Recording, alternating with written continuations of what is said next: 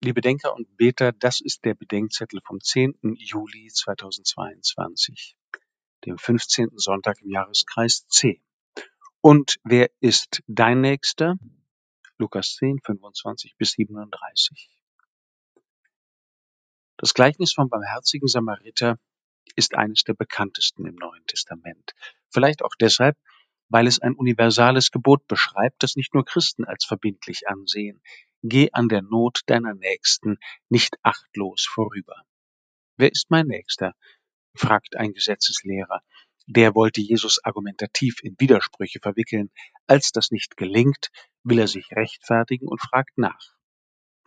Es mag eine Verlegenheitsfrage sein, aber unberechtigt ist sie nicht. Sind meine Nächsten, meine besten Freunde, die wenigen, die ich beispielsweise zuerst wegen einer existenziellen Begebenheit konsultieren würde, sind es die, die meiner sozialen Herkunft, meinen Interessen, meinem Geschmack oder ähnlichem am nächsten sind? Oder ist es jeder Bettler, der mich auf meinem Fußweg zwischen meiner Wohnung und der Kirche in der Altstadt anspricht? Wie weit käme ich dann? Offenbar sind nicht nur Menschen gemeint, die mir liegen oder ähnlich sind. Und es ist offenbar auch nicht alle Not gemeint, die mir begegnet. Es ist jeder Mensch in meiner Nähe gemeint, der in einer aktuellen Not ist, die mich ruft. Die mich ruft, weil sie keiner so wie ich, nirgends so wie hier, niemals so wie jetzt lindern kann. Doch hier geht es nicht nur um die Not der anderen, sondern auch um meine eigene Not. Ich finde es legitim zu sagen, die Moral von der Geschichte sei, hilf deinem Nächsten. Aber in Wirklichkeit geht die Antwort Jesu noch weiter. Es gibt nämlich eine Sache, über die ich jedes Mal stolpere, wenn ich die Geschichte lese. Die Frage des Gesetzeslehrers lautet, wer ist mein Nächster? Die Antwort Jesu lautet, der Nächste des unter die Räuber gefallenen ist der, der barmherzig an ihm gehandelt hat. Die Antwort Jesu scheint mir eine dreifache zu sein. Erstens, der unter die Räuber gefallene bist auch du selbst.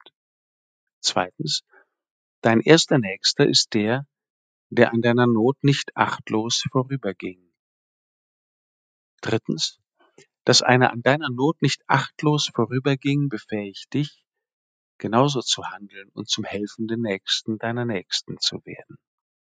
In der Darstellung des barmherzigen Samariters im Rossano-Kodex aus dem sechsten Jahrhundert ist der Samariter mit einem Heiligenschein, einem Nimbus, mit Kreuz dargestellt. Das heißt, der Allernächste des Menschen, der Samariter aller Leiden, auch der verborgensten, ist Christus und alle, die nach ihm kommen, werden es zusammen mit ihm, um ihrer Nächsten willen, die in Not sind.